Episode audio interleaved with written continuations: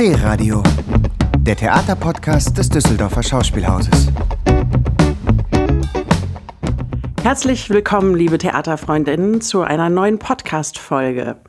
Im Studio begrüße ich Lea Ruckpaul, Schauspielerin, Autorin und Verfasserin des Stücks My Private Jesus, um das es heute gehen soll. Mein Name ist Marion Truja. Ich bin die stellvertretende Leiterin der Abteilung für Kommunikation am Düsseldorfer Schauspielhaus und freue mich auf das Gespräch mit Lea. Hallo. Hallo. Liebe Lea, du bist am Düsseldorfer Schauspielhaus den ZuschauerInnen für deine Frauenfiguren auf der Bühne bekannt und beliebt. Für Kriemhild aus den Nibelungen, du spielst die Emma Mörschel aus Kleiner Mann was nun oder Franziska aus Mirnach von Barnhelm. In dieser Spielzeit übernimmst du eine andere Rolle. Du hast als Dramatikerin das Stück My Private Jesus geschrieben, das Bernadette Sonnenbichler inszeniert. Am 3. Dezember wird es als Uraufführung im kleinen Haus zu sehen sein. Lea, wie kam es dazu? Was hat dich motiviert, selbst zu schreiben? Mm, ich habe eigentlich schon immer geschrieben. Also irgendwann habe ich angefangen mit Liebesgedichte an Torben. Da war ich so zwölf oder so. Und dann habe ich eher mehr so mh, mm, Kurzgeschichten geschrieben oder ähm, so Prosa. Und irgendwann habe ich angefangen, fürs Theater zu schreiben, eigentlich motiviert durch Armin Petras. Wir hatten einen Streit darüber, dass meine Figur so die Frauenfigur ist, die so nebenan steht und so die Dekoration ist für die Monologe des Mannes. Und daraufhin sagte er so in seiner schnoddrigen Art, na dann schreib doch selber einen Monolog.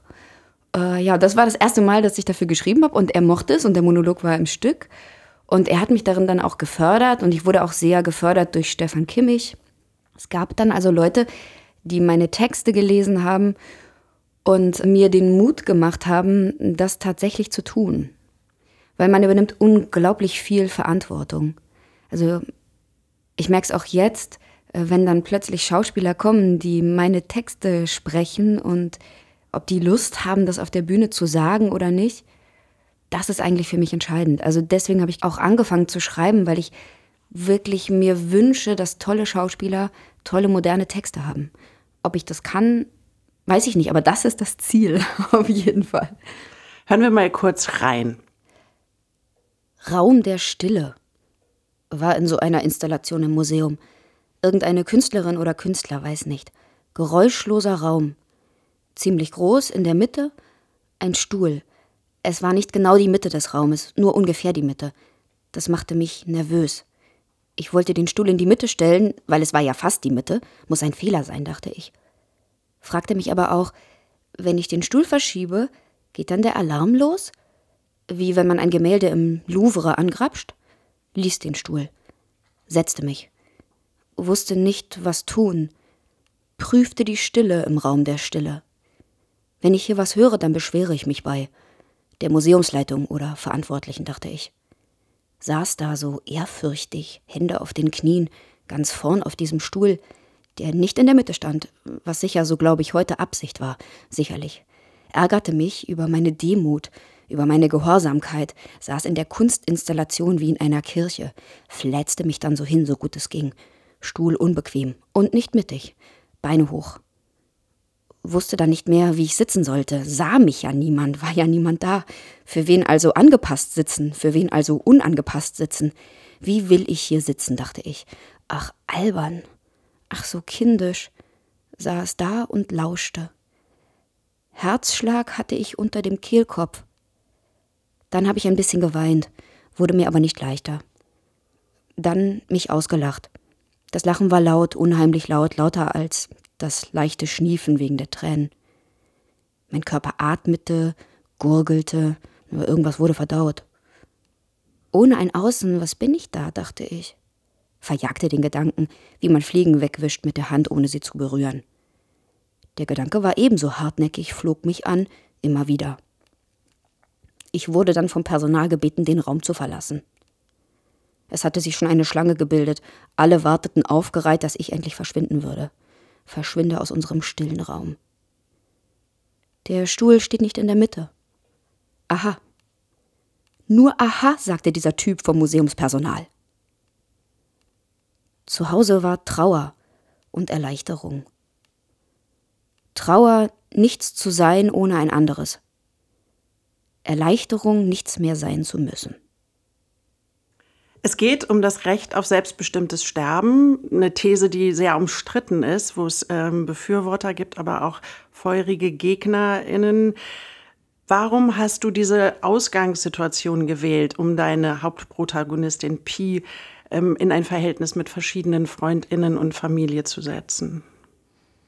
Also einmal gibt es natürlich dadurch eine Ausnahmesituation, in denen alle Figuren sofort an ihre Grenzen kommen. Man braucht nicht lange, um irgendwas herumzureden. Es braucht nichts verschleiert zu werden. Diese Pi, und deswegen heißt das Stück auch, wie es heißt, ist eine Art Jesus-Figur. Sie bekommt so die dunkelste Seite und die größten Wünsche, die größten Sehnsüchte, die größten Ängste ihrer besten Freunde und ihrer Familienmitglieder so direkt serviert. Diese Figur geht von der Erde, du kannst dir also alles mitgeben. Ähm, es ist ja immer so die Frage, so was macht ein Geheimnis aus? Und ähm, was ist eine Tat? Also wenn jemand von einer Tat nichts mehr weiß, ist die dann noch da? Wurde die dann noch getan? Und irgendwie in dem Moment, wo sie sagt, sie geht, kann man ihr halt so sein Herz öffnen. Und ich würde auch sagen, dass es gar nicht so sehr um ihr Sterben geht eigentlich. Also die ganzen Menschen um sie herum helfen ihr nicht zu sterben, sondern sie versucht ihnen zu helfen zu leben, würde ich eher sagen. Also ich würde es eigentlich umdrehen. Und sie ist darin auch knallhart, die Hauptfigur. Also sie sagt ja, ich werde gehen, ich werde sterben, ich kann euch nicht erklären, warum. Ich weiß, dass ich euch sehr viel Schmerzen verursache und ähm, deswegen werde ich euch einen Wunsch erfüllen. Und es ist egal, welcher Wunsch das ist, ich werde es tun. Und da gibt es natürlich dann erst sehr viel Gegenwehr, vor allem von der Mutter, die so sagt, niemand wird sich hier was wünschen und sie braucht Therapie und sie muss da gerettet werden und so weiter. Mm, diese ist aber auch ein bisschen, diese Hauptfigur, wie so ein, mm, ein schwarzes Loch, die ist selber ein Geheimnis sozusagen. Die saugt das so, das, was ihr gesagt wird, so auf. Irgendwie hat man das Gefühl, geht so durch dieses Stück hindurch und ist wie ein, ein Raum, so für die anderen Figuren, in dem die sich ausschütten können. Mm, und dann ist es eben so, dass sie diese Wünsche erfüllt.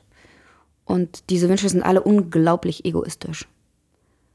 Und das, was den Figuren vor Augen geführt wird, ist ihr eigener Egoismus. Es ist also die Hölle der Wunscherfüllung.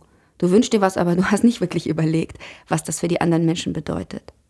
Es geht also gar nicht um den Punkt nach dem Tod, sondern es geht der Punkt ist da und es geht um die Zeit davor. Genau.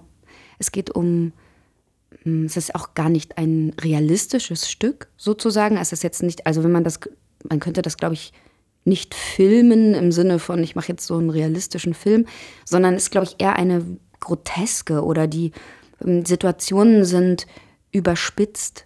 Es gibt auch immer wieder so zwischendurch Gesänge, wo alle zusammen irgendwie alle Therapieformen aufzählen, die es gibt, so mit so Gesang. Ähm, und also es ist schon so eine Art Parabel oder ein ziemlich garstiges Märchen vielleicht. Du hast uns noch eine Passage mitgebracht. Ja. Zwei der Figuren, die die Hauptfigur Pi umgeben, sind ihre Mutter und ihr Vater. Folgender Monolog gehört der Mutter. Zu spät. Mein Sohn würde sogar zu seiner eigenen Beerdigung zu spät kommen. Würde er, wenn er da nicht in einem Sarg hineingetragen werden würde, würde, würde er zu spät. Warum ist er zu spät? Begreife das nicht. Immer ist er zu spät. Weil wir ihm verzeihen. Stunden nach dem verabredeten Zeitpunkt steht er in der Tür und dann lächelt er, lächelt so. Sonne, eine Sonne, so dass man, man hat ihn lieb dann. Alle. Aber gut ist das nicht. Es ist nicht gut, jemandem alles durchgehen zu lassen, auch aus Liebe nicht. Ich werde nicht nochmal. Das nächste Mal werde ich die Tür nicht öffnen, wenn er zu spät ist. Ich werde ihn draußen stehen lassen. Er auf der einen Seite der Tür, ich auf der anderen. Ich werde still sein, sehr still. Ich werde ihn atmen hören. Ich werde ihn warten hören. Ja, er wird warten. Wird auf seinem Telefon herumtippen und anrufen, irritiert anrufen, weil es das erste Mal passiert, in das ihm das Leben unwiederbringlich davongelaufen ist. Das Leben ist dann schon weg, wenn er endlich ankommt. Seine Schwester ist dann schon weg. Da, ein Incoming Call, er ist es, aber mein Telefon ist lautlos und es wird ignoriert. Ist nicht schön, aber so wird er es lernen. Die Zeit gehört nicht ihm. Wir sind alle Sklaven der Zeit, auch er. Er kann nicht bloß lächeln und dann erwarten, dass wir die Zeit für ihn festhalten, den warm halten und zurückdrehen. Warten ist so anstrengend. Es ist Zeit festhalten, das ist so anstrengend. Lea, du hast mal gesagt, dass du dich in den vergangenen Jahren auf der Bühne so oft in, ins Verhältnis setzen musstest zu Frauen, die aus einer ganz anderen Zeit stammen, die zu einer ganz anderen Zeit entstanden sind. Hast du deshalb jetzt beschlossen, einen gegenwärtigen dramatischen Text und auch eben eine gegenwärtige Frauenfigur zu schaffen? Ich glaube das schon, dass das was damit zu tun hat.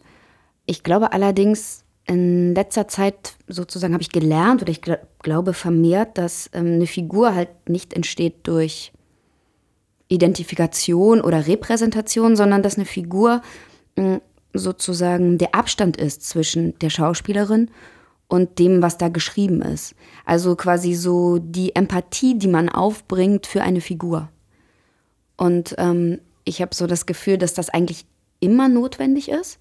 Und natürlich ist das vielleicht schwerer, Empathie aufzubringen für Kriemhild zum Beispiel, weil die einfach viel weiter von meiner Lebensrealität weg ist.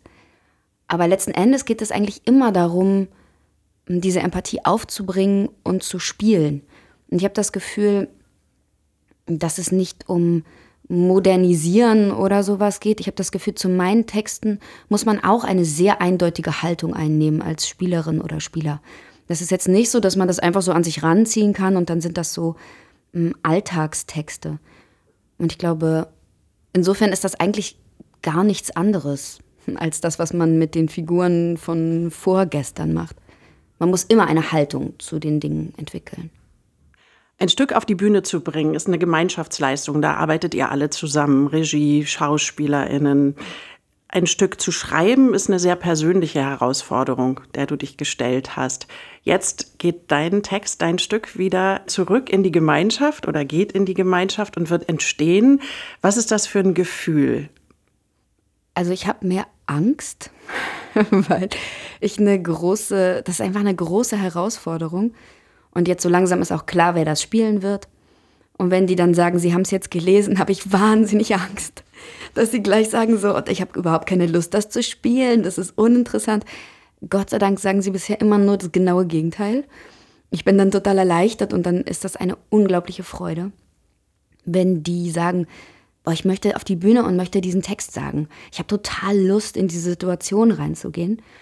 Und das ist dann eine fast Befreiung für mich, dass jetzt diese ganzen anderen Fantasien dazukommen. Also schon in der Auseinandersetzung mit Bernadette Sonnenbichler, die auch sehr für mein Stück gekämpft hat, schon da bin ich weitergekommen und habe eine neue Perspektive auf mein Stück bekommen durch sie. Das war schon total toll. Jetzt gab es schon das erste Mal, dass man ein bisschen auf die Bühne schauen konnte, wie das so aussehen wird. Das ist total irre. Plötzlich kommt dann Bühnenbildnerin mit einer ganz anderen Fantasie und das macht total viele Räume nochmal auf. Ich habe schon gedacht, ich möchte jetzt nochmal schreiben, aber das ist natürlich Quatsch, weil das soll ja das sein, woran die sich auch reiben oder wo sie auch eben widersprechen dürfen. Das ist ja nicht nur dann meine eigene Suppe, die ich da zu Hause koche, an meinem Schreibtisch, wo ich mir das Hirn zermarter oder das Herz oder mit was man dann so schreibt, die Hand, ähm, sondern da kommt plötzlich ähm, eine Multiperspektive dazu. Und auch verschiedene Stimmen. Also wie ist das, wenn nicht nur ich das lese, sondern wenn Blanca Winkler die Pi spielt, wenn sie das liest, wie klingt das dann? Das ist für mich alles total aufregend. Und ich glaube auch, dass Theater so funktioniert, dass das eben ein lebendiger Prozess ist zwischen verschiedenen Menschen, permanent in Aushandlungen von Gefühlen und von Gedanken. Und das hört auch nicht auf nach der Premiere. Das geht die ganze Zeit so weiter. Und das ist irgendwie auch das Tolle am Theater, finde ich. Und bleibst du dabei bei dem Prozess jetzt bis zur Uraufführung? Also ich habe gesagt, wenn jetzt einer sagt, meine Figur hat da ein Loch, ich möchte da noch einen Monolog, äh, ich möchte da, wollen wir was umgeschrieben, wir wünschen uns so eine Szene, äh, dann schreibe ich nochmal. Und ich lasse mich auch gern zu den Proben einladen. Aber aufdrängen werde ich mich nicht, weil ich habe das Gefühl, ich muss das abgeben. Also ich finde das Quatsch, was ja oft so bei eben Menschen, die nur AutorInnen sind, dann so ist, dass sie halt wollen, jedes Wort muss gesagt werden. Es darf in der Uraufführung nichts verändert werden. Und das finde ich nicht die richtige Haltung zum Theater. Da bin ich sehr Schauspielerin und natürlich tut es mir weh, wenn was rausfliegt, weil ich natürlich an allem hänge. Aber darum geht es auch nicht, ob dann mein Ego befriedigt ist, sondern es geht darum, dass wir diese gemeinschaftliche Arbeit machen. Und deswegen ähm, will ich auch, dass die mit meinem Text einfach umgehen. Und zwar ernsthaft und rücksichtslos gleichermaßen. Dann gehen wir jetzt aber noch mal zurück zu deinem Text und hören noch mal etwas zum Abschluss. Ja, gerne. Folgenden Monolog spricht der Vater von Pi. Meine Mutter hatte riesige Hände und Füße, immer schon. Jetzt, wo sie bloß so dalag, farblos, dieser geschrumpfte Faltenkörper mit riesigen Händen. Grotesk sah das aus. Aber auch als junge Frau diese Füße. Sie hatte einen roten Eimer, den hat sie vollgemacht mit Seifenwasser und da hat sie die Riesenfüße eingeweicht. Und dann musste ich kommen und mich hinknien, und dann hat sie die aufgedunsenen Dinger in meinen Schoß gelegt. Sie selber konnte sich nicht runterbeugen, weil sie hatte Rücken, unten, oben, eigentlich überall. Und dann hab ich mit meiner linken Hand den großen Zeh umklammert und musste mit dem Hornhauthobel. Hat lange gedauert. Wie alt war ich da? Sechs vielleicht. Ich war nicht so kräftig. Wenn der rote Eimer mit Wasser gefüllt wurde, schon hab ich mich versteckt. Hat natürlich nichts genutzt. Sie konnte so laut leiden, meine Mutter, durch das ganze Haus leiden. Das Haus hatte Augen. Zum Wichsen ging ich in die Garage, ständig. Ich war eigentlich immer nur in der Garage. Je mehr die gelitten hat, desto mehr hab ich in der Garage. Kamille musste ich kaufen. Ihre Schläfen einreiben jeden Abend mit Pfefferminzöl. Sie war so schwach, sie war ja eigentlich winzig, bis auf die Hände und Füße. Man musste auf sie aufpassen. Manchmal war sie zu schwach, den Löffel zum Mund zu führen, da musste ich sie füttern, und ohne mich konnte sie nicht schlafen. Wenn ich nachts spät nach Hause kam, da hatte ich meine Vespa schon, war graublau, eine PX 125 mit diesen Spiegeln, egal. Zwei Häuserblocks entfernt habe ich die abgestellt, damit das Geknatter sie nicht weckt. Wach war meine Mutter trotzdem und seufzte, weinerliche Stimme. Alles gut. Ich störe dich. Ich weiß, ich störe. Sie hat sich hervorragend verstanden mit Monika. Das war eine ziemliche Entlastung, als ich Monika geheiratet habe. Wen interessiert das denn alles? Das interessiert doch keinen. Vielen Dank, Lea, für das Gespräch.